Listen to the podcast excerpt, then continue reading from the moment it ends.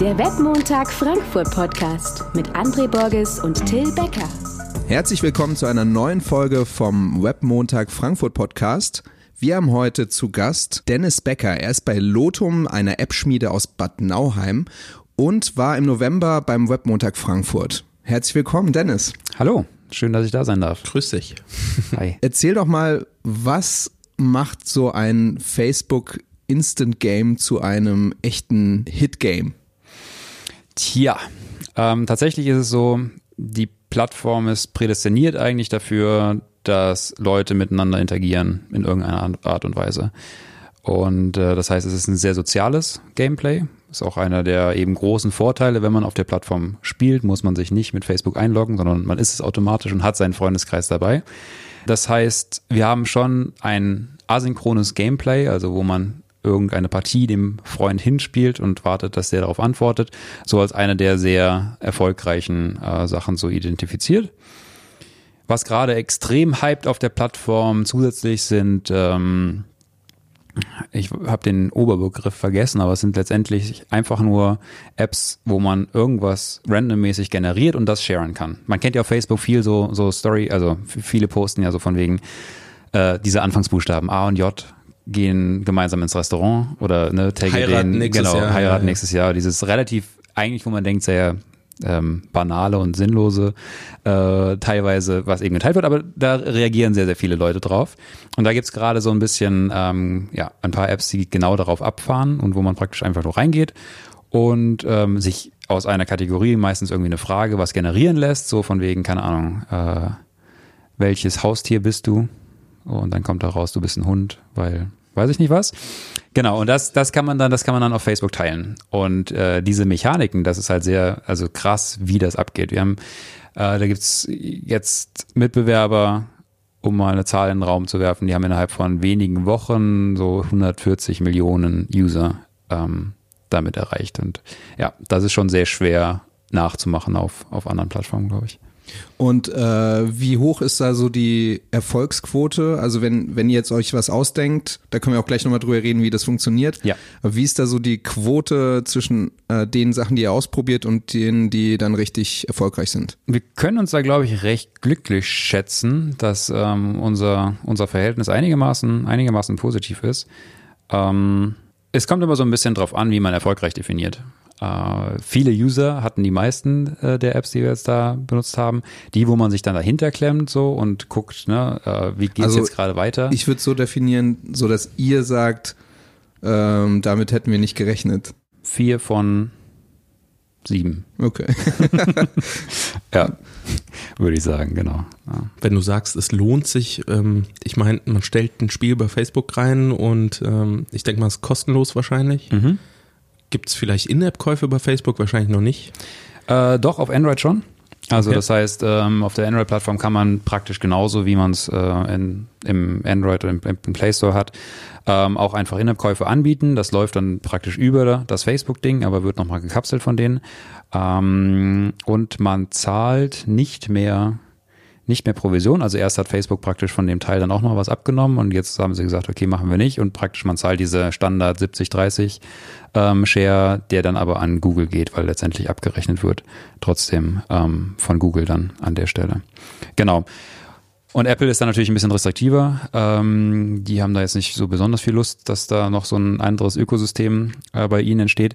Eigentlich schon sehr verwunderlich, dass es überhaupt, also geduldet und erlaubt wird von Apple, ähm, weil es auch in Richtlinien beispielsweise ganz klar so gibt, es darf kein App Store nachgebaut werden oder die Funktionalität eines App Stores darf nicht nochmal geben. Ähm, und deswegen ist es auch sehr limitiert bei Facebook im Messenger, dass man einfach nur eine Liste äh, von Apps letztendlich hat und nicht irgendwie Kategorien und ne, das Neueste und was sind, was sind die besten und sowas. Ähm, genau, aber dazu haben sie sich wohl mit Apple selbst geeinigt. Man muss nämlich, wenn man ähm, ein Instant Game veröffentlicht, auch eine Apple ID mit angeben. Das heißt, man muss registrierter iOS-Entwickler sein, um auf die Plattform überhaupt drauf gehen zu dürfen. Ich weiß nicht, aus welchen Kontrollmechanismen das dann ist, aber ähm, genau.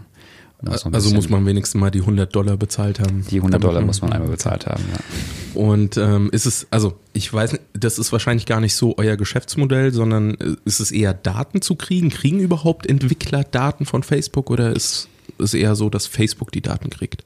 Ähm, ja, also Daten ist definitiv nicht unser äh, Mhm. Geschäftsmodell, sondern zu den größten Teilen beim Instant Game zu 100 Prozent ähm, Werbeumsätze. Das heißt, ähm, genau, wir schalten einfach Anzeigen an verschiedenen Stellen und ähm, kriegen dann die eben vergütet ähm, pro wie oft sie angezeigt wurden, äh, beziehungsweise wie viel damit interagiert wurde dann letzten Endes.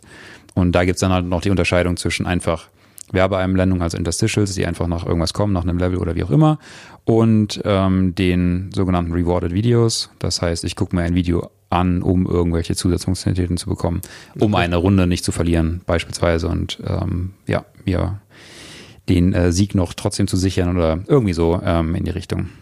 Wobei Sieg sichern ist jetzt auch schon wieder ein bisschen, wir versuchen schon auch nicht, dass man ähm, äh, Geld oder Werbung zahlen kann, um dann zu gewinnen, aber beispielsweise, um jetzt dann noch eine Frage nochmal zu wiederholen oder so, ähm, wenn es jetzt um das Quiz geht, als Beispiel. Wenn wir euch jetzt besuchen würden in Bad, äh, Bad Nauheim, ich wollte schon Bad Homburg sagen, Bad wir sind Homburg. nämlich hier in Bad Homburg. ähm, wie sieht das da bei euch aus? Wie viele Leute seid ihr? Habt ihr da so ein ganz krasses Büro, das auch irgendwie in Berlin Mitte stehen könnte? Oder wie muss ich mir das vorstellen? Wir haben ein sehr schickes Büro aktuell und wenn du uns in einem halben Jahr besuchst, dann haben wir einen kleinen Entwicklertempel, ähm, der auch in Berlin stehen könnte. Nein, also wir tatsächlich, wir sitzen ähm, ziemlich zentral in Bad Nauheim, äh, da auch schon seit seit vielen Jahren in einem gleichen Gebäude. Sind im Moment Wie lange gibt's euch? 2006 meine ich, äh, ist es offiziell offiziell sozusagen gegründet worden. 30 Mitarbeiter und das ist auch schon so ein bisschen für die aktuellen Lokalität so ein bisschen die Kapazitätsgrenze.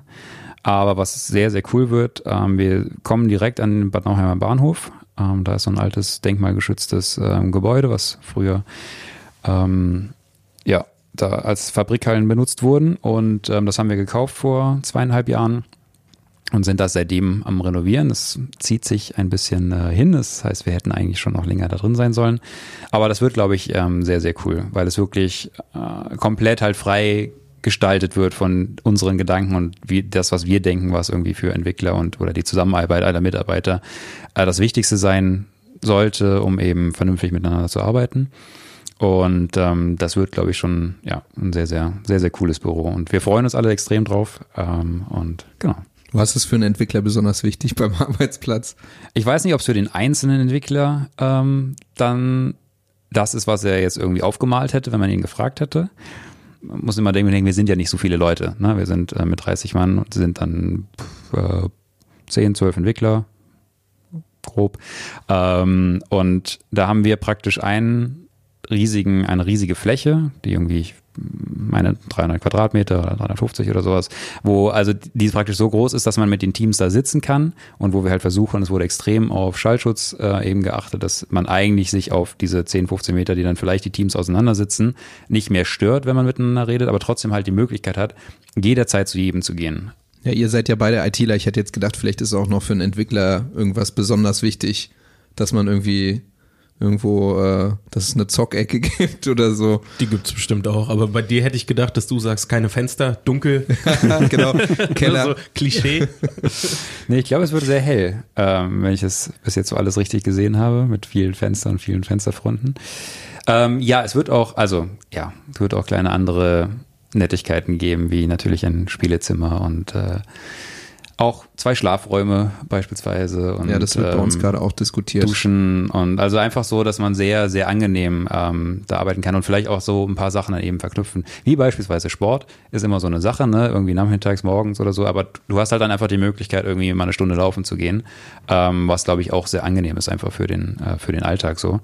Und ich bin sehr gespannt. Ich meine, es sind alles ne, Theoriekonzepte, die man so irgendwie bespricht und über die man, ähm, die man sich so überlegt, aber ob es dann auch äh, tatsächlich das, das als Mehrwert bringt, aber ich bin da ganz guter Hoffnung. Da müssen wir ja fast noch mal eine Folge machen, um zu fragen, wie ist es geworden? Funktioniert's? Ja, definitiv. Und ähm, wir haben auch, also freuen uns dann auch äh, auf Besucher. Wir haben jetzt angefangen, so ein bisschen Meetups ähm, zu organisieren. Wir hatten auch eins in unserem aktuellen Büro und es sind jetzt auch zwei weitere, die schon geplant sind. Ähm, ist dann auch halt ein bisschen begrenzt bei uns im aktuellen Konferenzraum, aber das wollen wir definitiv auch eben ähm, ausbauen da, um so ein bisschen eine zentrale Stelle zu sein, wenn es eben um Themen der Webentwicklung und Appentwicklung geht, da halt ein bisschen eine Möglichkeit zu geben, ähm, dass man da Leute zusammenträgt. Sagen ja viele immer in Berlin, diese ganze, dieser ganze Mikrokosmos, der sich da so entwickelt hat mit den ganzen Startups, dass viele das extrem nutzen, auch für das Networking und so. Vermisst ihr das? Ist euch das, also, weil ansonsten ähm, hatten wir uns ja auch schon ein bisschen unterhalten, mal beim Webmontag, ist Bad Nauheim ja gar nicht so schlecht, wie man, wie man so vielleicht denken könnte, Ja. hattest du ja schon gesagt. Ja. Äh, aber fehlt das dann so ein bisschen, weil ich kann mir schon, also das ist ja definitiv nicht so, dass man dann so viele andere Startups direkt um die Ecke hat. Nee, das stimmt. Das stimmt. Aber also eigentlich nicht, nicht aktiv. Ich meine, was man, man kann ja trotzdem auf Konferenzen fahren, man kann ja trotzdem zu irgendwelchen Meetups fahren. Ähm, Gibt es ja schon verschiedenste Angebote. Dass man jetzt ne, die irgendwie abends in der Bar äh, trifft, ist dann wahrscheinlich nicht so. Ähm, aber ich glaube, da gibt's gibt's genügend ähm, Alternativangebote.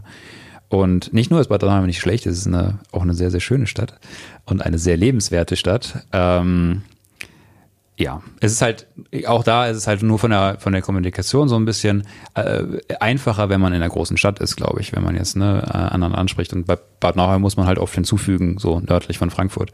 Ähm, aber auch das ist ja kein Problem. Ich meine, ich wohne zum Beispiel in Frankfurt und äh, wohnen noch einige Kollegen in Frankfurt. Und da geht's ja auch mit dem Pendeln gegen den Verkehr sehr gut.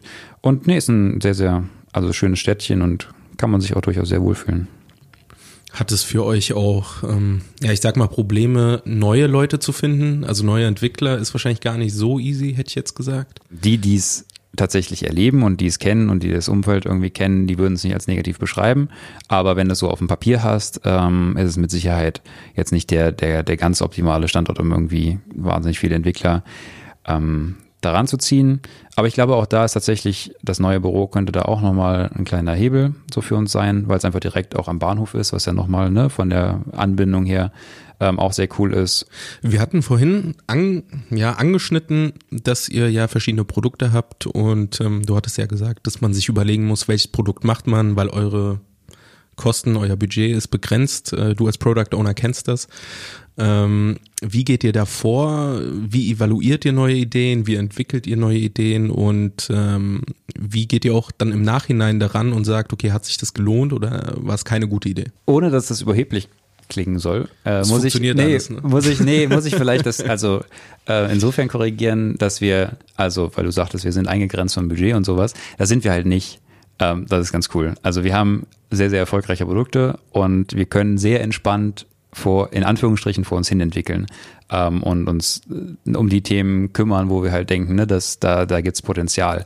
Ähm, wir wollen natürlich erfolgreiche Produkte haben und wir wollen vor allen Dingen Produkte, die von Millionen von Usern eben benutzt werden. Das ist irgendwie der Antrieb und das Ziel, was wir haben. Äh, ja, das Ziel, was wir haben. Und dann ist es eben tatsächlich nur ein Abwägen, welche Idee ist die spannendere. Na, und ähm, so ein bisschen, was immer in unseren Köpfen drin ist, ist, wir wollen möglichst schnell eine Idee beerdigen, ähm, weil dann haben wir irgendwie Platz für was Neues. Das heißt, bei egal welchem Produkt, sei es ganz früh in der Konzeptionsphase, ähm, ist immer die Idee, okay, äh, wie, wie können wir herausfinden, möglichst schnell, ob das was ist oder nicht. Und ähm, das hilft halt auch dabei, möglichst lean vorzugehen und möglichst ne, iterativ irgendwie an den Produkten zu arbeiten und dann aber auch gleichzeitig halt schnell Entscheidungen zu treffen ähm, und zu sagen, nee, okay, wir haben jetzt eine App, die ist gerade, die ist gerade größer oder die hat mehr Potenzial. Ähm, auch, auch dann langfristig. Und viele würden, wenn sie das erstmal so sehen von außen, sich teilweise dann schon äh, irgendwie an, an den Kopf fassen und sagen, so, das, das kann man doch nicht abschalten oder kann man sich doch jetzt nicht mehr drum kümmern. Ähm, aber das ist halt ähm, ja so ein bisschen einfach die, die Philosophie, dass man halt mit einem kleinen Team und ähm, ist uns auch wichtig, dass das nicht ewig wächst, sondern ne, eine gewisse Größe einfach behält. Ähm, dann passiert es halt auch, dass man Produkte, die trotzdem irgendwie täglich von Hunderttausenden genutzt werden, einfach sagt, okay, da entwickeln wir jetzt nicht dran weiter, weil das Neue, was wir hier haben, ähm, ne, könnte noch äh, könnte noch krasser werden und und noch mehr Leute begeistern. Das heißt, ihr würdet es dann sterben lassen. Wir würden das dann in der Regel pausieren äh, und dann irgendwann sterben lassen. Ja, dann irgendwann kommen also bei manchen Produkten ist so ein bisschen die Abwägung. Es gibt ja auch Serverkosten beispielsweise. Da muss man dann natürlich dann irgendwann sagen, okay, wann ist ja so der Break-Even erreicht, wo man es noch laufen lässt und ja, sonst lässt man es dann einfach äh, in Ruhe in Ruhe langsam sterben. Ja. Ja, es ist, ist, ist immer so ein bisschen, ne, auch als, äh, ich war ja auch lange Entwickler äh, bei Lotum und jetzt erst in den letzten eineinhalb Jahren Product Owner, ist was, was man auch ein bisschen lernen muss. So, man steckt ja sehr viel Energie und sehr viel Herzblut in das einzelne Produkt und ähm, dann sozusagen, hey, das war super erfolgreich und es war sehr cool und wir haben sehr viel gelernt. Und es hat noch sehr, sehr viele Nutzer, aber ne, ähm, ja, lass, lass uns mal lieber konzentrieren und ja. Also du hast jetzt erzählt, dass ihr Produkte entwickelt, ähm, dass ihr da verschiedene Teams habt, dass ihr das ähm, die Teams je nach Situation zusammenbaut, sage ich mal, oder zusammenstellt. Ähm, wie sind da eure Tools? Wie ist euer Vorgehen? Fangt ihr da mit einem, ich weiß nicht, mit einer Mindmap an? Wir schwanken immer so zwischen zwei und drei Entwicklerteams eigentlich, die wir haben. Ähm, jetzt gerade haben wir zwei. Perspektivisch wollen wir aber wieder in die, in die Richtung drei ähm, kommen. Die Designer sind bei uns ein, ein separates ja, Team, ist eigentlich falsch zu sagen, aber letztendlich sitzen sie zusammen in einem Büro und haben auch, es gibt keine eins zu eins Zuordnung von jetzt einem Designer zu, ähm, zu einem Produktentwicklungsteam letztendlich. Und der grundsätzliche Ablauf ist eigentlich so, dass ähm, hauptsächlich zwei der Gründer sich eben um die produktstrategischen Dinge kümmern viel den Markt einfach beobachten, viel die eigenen Produkte beobachten ähm, und dann eben gucken, okay, was sind im Moment die, die Möglichkeiten, welche, in welche Richtung gehen die Märkte, was sind spannende Sachen, wo passiert irgendwas auf der Welt, ähm, um das dann eben neu zu interpretieren und, und ähm, was Neues daraus zu machen. Diese Konzepte werden dann halt von Anfang an versucht, halt möglichst ne, irgendwie gechallenged zu werden und zu sagen, was ich eben gesagt habe, dass wir halt irgendwie möglichst schnell darauf kommen, okay, ist doch nicht so die tolle Idee. Und es geht dann meistens von der, von den ersten ähm, strategischen Ansätzen halt über das Konzept, was dann oft schon mit Design praktisch einhergeht, äh, dass Designer mit dabei sitzen.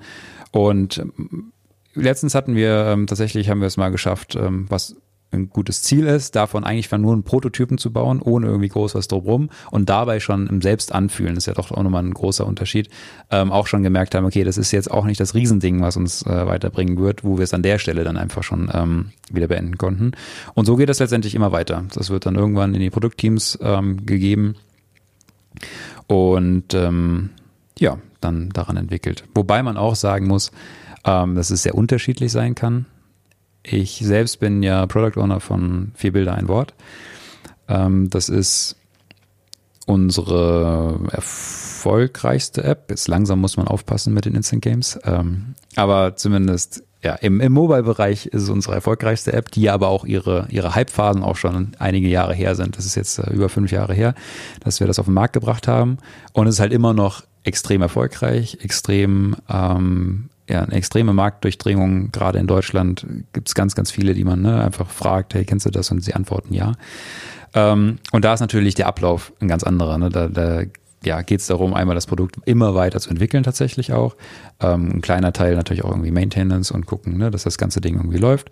Ähm, und das ist ja eine andere Herangehensweise, als wenn wir jetzt eine ganz neue Idee mal irgendwie gerade prototypisch umsetzen wollen. Ne? Wenn ihr Änderungen macht, zum Beispiel an der erfolgreichsten App, wie du gesagt hast, oder Spiel, ähm, ist es nicht so, dass ihr manchmal Angst habt, etwas zu ändern, weil ihr denkt, okay, vielleicht könnte das irgendwie das Spiel jetzt gefährden oder den Erfolg gefährden? Doch, natürlich wir waren in Vergangenheit nochmal deutlich mutiger als heute, ähm, muss man sagen. Also da, weiß nicht, wird man äh, professioneller, weiß nicht, ob das das richtige Wort ist, aber ähm, wir haben früher schon mal größere Änderungen auch einfach so gemacht. Wir sind jetzt so seit, ich würde sagen, eineinhalb Jahren und was das fühlt sich ziemlich cool an, sehr, sehr datengetrieben ähm, gehen wir vor. Also vorher war viel auch Bauchgefühl, das braucht man auch jetzt noch, äh, um, um manche Dinge einfach entscheid zu entscheiden.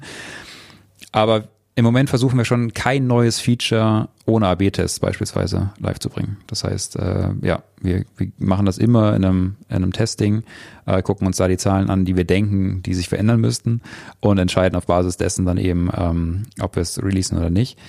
Und das ist halt so cool, weil man so wahnsinnig viel lernt dabei und alle dabei lernen. Äh, von, ne, vom Designer, der sich irgendwie mit beschäftigt hat, zum Entwickler, zu auf was hätte ich dabei achten können, hätten wir es noch ein bisschen einfacher entwickeln können und so. Und das eben mit allen immer zu besprechen und darüber dann zu denken und gehen, was können wir daraus lernen, wenn das so ist, die Nutzer reagieren so, okay, ja, verstanden, dann machen wir das jetzt in, in Zukunft so. Das ist schon sehr, sehr, sehr cool und ähm, ist halt auch gerade möglich, wenn man so viele User hat, äh, dann läuft halt auch ein AB-Test nur zwei, drei Tage und ne, man hat signifikante äh, Änderungen. wenn es jetzt nicht gerade um Langzeit-Retention geht. Ähm, ja, dann ja, ist Aber das schon. sicher auch vom Prozess her dann erstmal ein Learning, ne? wenn man das, wenn man von Bauchgefühl hin zu AB-Tests geht, sage ich mal. Ja. Es geht ja dann durch die Bank. Da muss ja jeder mit dran arbeiten, diese Tests zu designen. Ja, also definitiv ist es einfach ähm, eine Weiterentwicklung, glaube ich, die die ganze Firma dann irgendwie so mitmacht. Ähm, und ja, es hat sich aber einfach mittlerweile so extrem etabliert, dass es, es glaube ich, komisch wäre, wenn wir jetzt irgendwie große Änderungen machen und die nicht testen würden. Das äh, ähm, ist, einfach irgendwie so schon- selbst, schon ja, es ist selbstverständlich einfach geworden. Und ähm, ja. Mit was macht ihr die AB-Tests? Macht ihr die wirklich vor Ort oder habt ihr da irgendwie einen Cloud-Service, mit dem ihr da. Also das meiste sind ja Features, die wir irgendwie an- und ausschalten oder irgendwelche Änderungen in den Apps. Technisch gesehen ähm, nutzen wir zumindest im äh, Vierbild ein Wort-Team im Moment Firebase von Google. Ist ja so ein, ja, mittlerweile ist Firebase ja alles. Es Ich wollte ja, gerade sagen, ähm, alles könne. Genau, hat ja ein bisschen anders angefangen, aber von äh, da gibt es eine, eine der Rubriken, die es unter dem Firebase-Produkt gibt, ist eben auch tatsächlich A-B-Testing, ähm, was sie von Haus aus äh, anbieten. Und das Schöne daran ist, dass das verknüpft ist mit einem anderen Service von Firebase, der nennt sich Remote Config, ähm, der dafür zuständig ist, verschiedene Konfigurationen an die User aus ähm. Äh, das heißt, da kann ich einen Test anlegen und sage, das sind meine beiden Varianten und dann wird das praktisch in einer Tabelle geschrieben und alle User, die online sind, kriegen halt das sofort geupdatet und man kann halt darüber steuern, in welcher App zu wie viel Prozent wird das jetzt ausgerollt, sieht dafür die ganzen Ergebnisse, kann dann beispielsweise, wenn man sicher ist, okay, da ist jetzt auch kein Bug drin, das sieht alles ganz gut aus, kann man die Verteilung erhöhen ähm, und genau, kriegt automatisch halt auch, was sehr schön ist, ist ja auch immer nicht so einfach mit AB-Tests, was die Auswertung angeht, äh, mit Signifikanzen und ne, ist das jetzt tatsächlich aussagekräftig oder ist das eigentlich ein Messfehler und sowas, kriegt da eigentlich ganz schöne Auswertungen schon ähm, und kann dadurch auch das komplett ausrollen tatsächlich dann am Ende. Muss dann zwar im Code nochmal aufgeräumt werden, dass man da nicht überall die Weichen drin hat, aber ähm, das ist schon eine sehr, sehr angenehme und sehr coole Sache. Also macht ihr es quasi direkt am Nutzer, wenn die App schon live ist, sage ich mal. Ja, ja, Und wenn sie noch nicht live ist, geht sie eigentlich mit einer Funktionsumfang erstmal live, wo ihr denkt, das passt und dann fangt ihr Genau. quasi an mit. Ja, Okay. genau. Es muss halt, ja, das grundsätzliche Konzept und das Produkt muss schon passen und da müssen wir mit zufrieden sein. Und ich meine, der letzte Schritt ist irgendwie selbst anzufassen. Das denkt man immer so, ne? Es ist irgendwie ist dann doch schon ein großer Unterschied, ob man es konzeptionell auf dem Papier macht oder dann tatsächlich auch nutzt. Ähm, und wenn es aber den Test auch besteht, dann in der Regel ähm, geht's geht's raus an die User.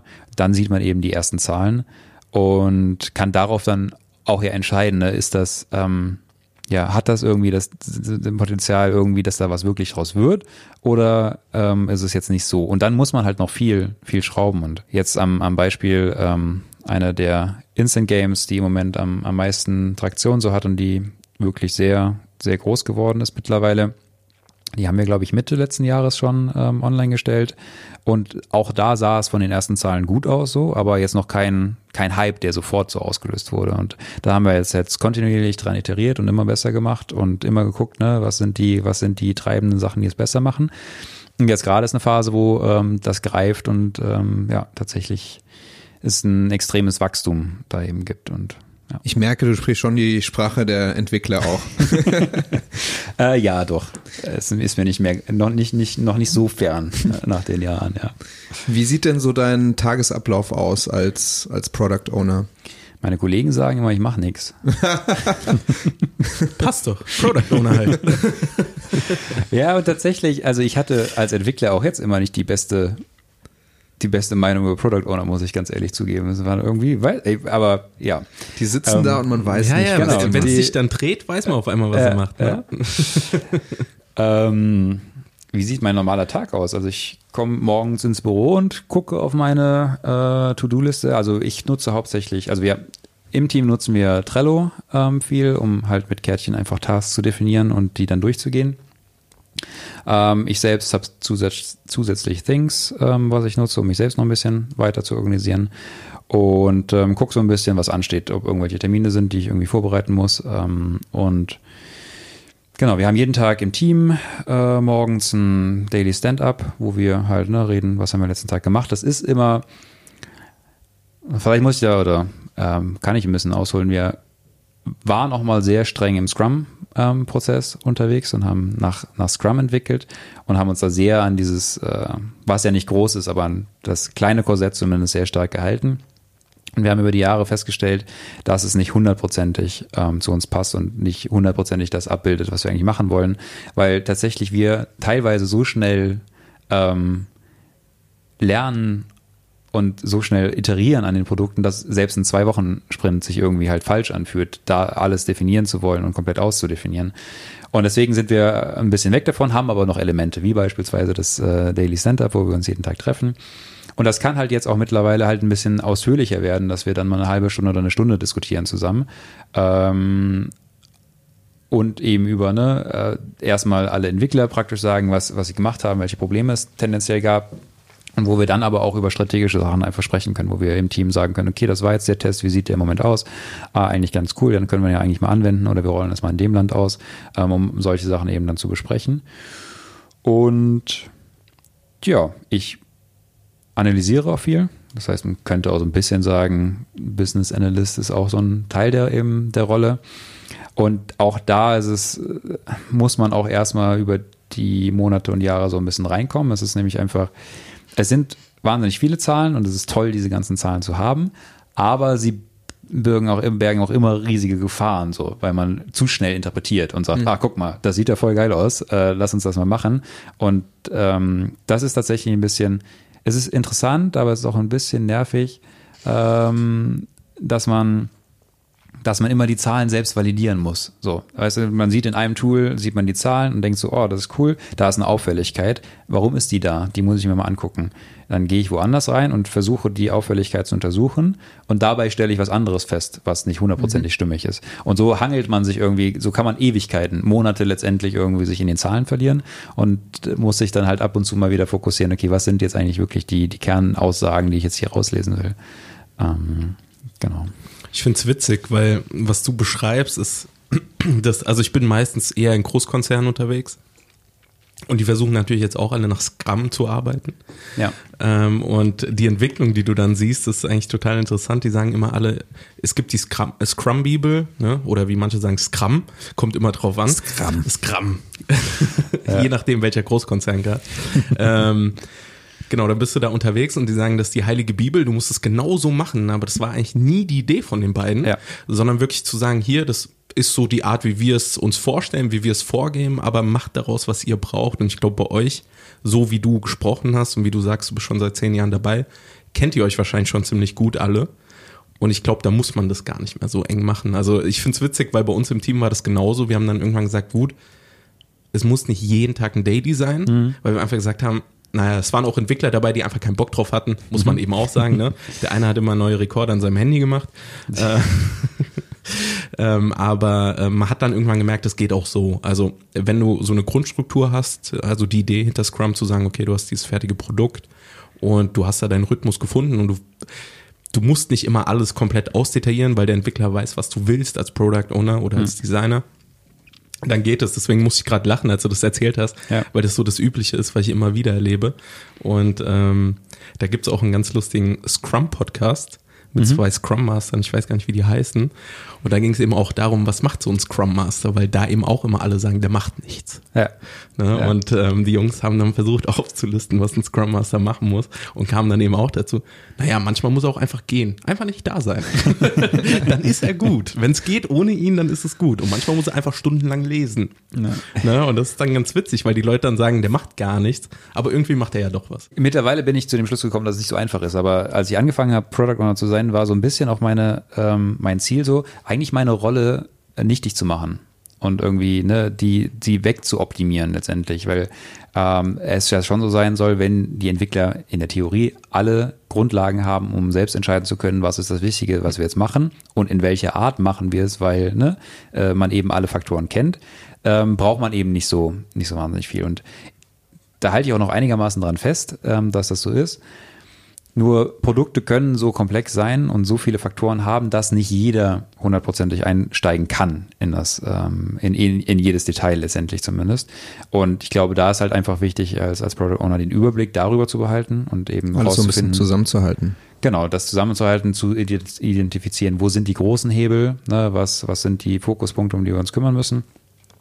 Und eben den Kontext jedes Mal zu geben für die Entwickler, ähm, damit die dann halt trotzdem äh, frei die Sachen dann entwickeln können, aber halt wissen, woran sie sind in dem jeweiligen, in dem jeweiligen Teil oder Projekt oder also bei uns ist es ja anders, weil, also ihr macht ja eure eigenen Produkte, was ja Mhm. auch sehr geil ist, weil du, wie du schon gesagt hast, ähm, ihr könnt dann eigentlich so vor euch hin entwickeln, sage ich mal, und versuchen, euer eigenes Produkt besser zu machen.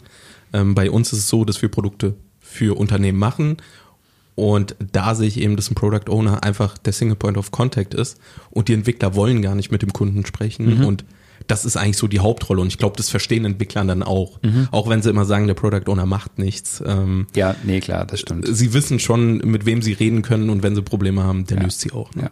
Nee, ja, also externe Sachen. Wir haben zu, zum Glück, äh, da wir keine echten Kunden haben, haben wir sehr wenige. Ähm, aber das sind natürlich auch Sachen, die ich dann mache. Ne? Sei es jetzt, keine Ahnung, sei es Marketing-Sachen oder irgendwelche Partner, wo wir irgendwelche Daten noch äh, äh, drüber machen. Also ja, das sind dann auch Sachen, die ich natürlich ähm, dann mache für das Team. Ja. Ihr habt relativ wenig dann Zeitdruck und Deadlines, oder? Also so wie André das jetzt kennt, zum Beispiel mit seinen Kunden. Bisschen, ja. Ja, haben wir nicht. Was auch ist immer die Frage, ob das jetzt ähm, immer, also zumindest aus Sicht des Product Owners, Entwickler würden jetzt sagen, ja, das ist äh, immer gut so. ähm, was ich nicht, also ne, hier und da mal ein bisschen den Druck zu haben, was entwickeln zu müssen und eine Deadline zu haben, tut auch, ne, äh, ich nehme das zurück mit den Entwicklern, das tut auch, glaube ich, den Entwicklern gut. Und da haben auch Entwickler dran Spaß. Ähm, wenn du nie ähm, ein klares Ziel jetzt, wir müssen das bis dahin irgendwie mal schaffen oder sowas, dann wird's schwer. In Phasen ist es auch immer ein bisschen unterschiedlich. Äh, in Phasen jetzt mit den, mit den zwei Apps oder mehreren, die jetzt gerade so erfolgreich sind auf Instant Games, da ist natürlich auch ein gewisses ähm, ne, Zeitding einfach dahinter. Das entwickelt sich gerade extrem schnell und vor Weihnachten war so eine Phase, wir wollen diese Features noch vor Weihnachten live bringen, weil einfach Weihnachten eine gute Zeit ist ne? ähm, und wir möglichst viel mitnehmen wollen. Ähm, da entstehen dann schon äh, ja, Deadlines und, und Sachen, die man noch umsetzen will und ähm, ja, das Produkt voranbringen will.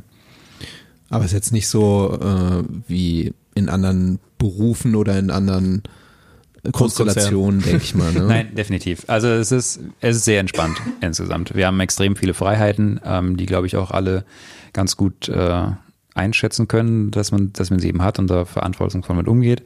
Ähm, aber es gibt eigentlich keinen keinen keinen Druck und auch ja, Überstunden sind äh, nichts, was wir irgendwie groß kennen.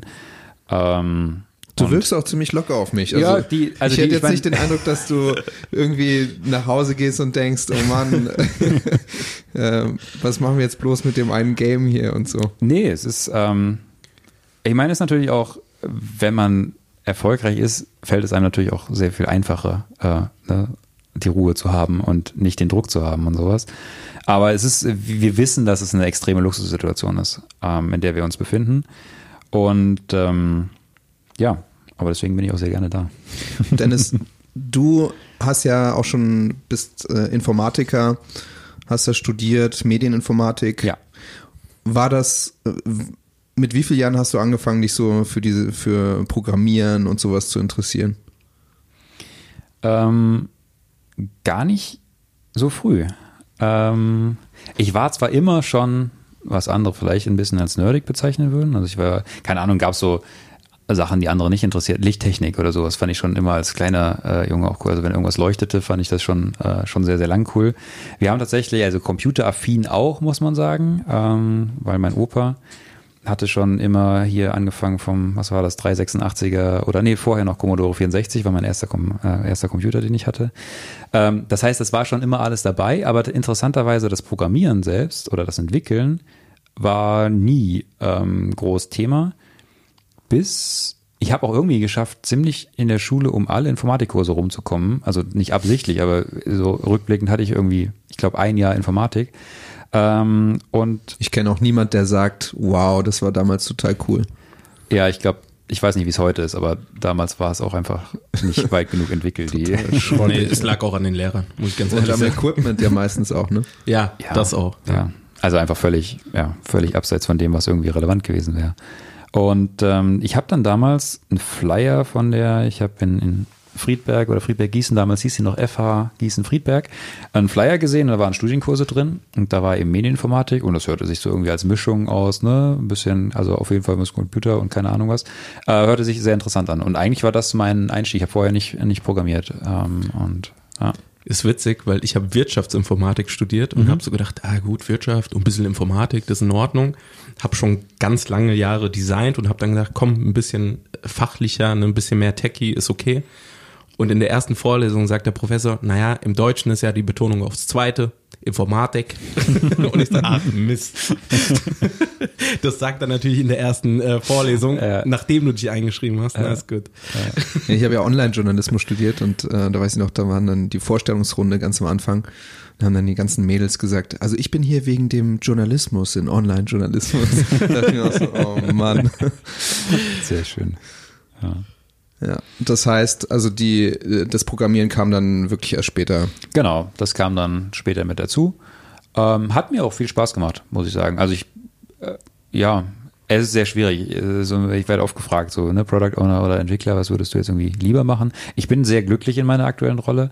Ich war aber auch nicht unglücklich als Entwickler. Also das hat mir auch Spaß gemacht und ähm, ich muss vielleicht so rückblickend gestehen, dass ich nicht der es gibt ja unterschiedliche Entwicklertypen, so. Und ich war eher der, der, was auch nicht, auch nicht immer schlecht ist, aber eher get things done. Also, ne, ich konnte sehr schnell mich in Sachen reindenken, neue Sachen auch, äh, vielleicht ein bisschen oberflächlich, aber neue Sachen lernen und halt, ne, da, so. Ich bin aber nie richtig tief in die Sachen eingestiegen. Ich war nie derjenige, der, äh, ich habe einen Kollegen beispielsweise, ähm, Sebi, der wenn ihr eine neue Programmiersprache anfängt, oder wir haben uns ja jetzt auch mit den Instant Games auch erstmal wieder in den Webbereich wieder praktisch zurückentwickelt vom, vom Mobile-Bereich, ähm, der liest dann erstmal ein komplettes Buch über eine Programmiersprache, bevor der irgendwas macht.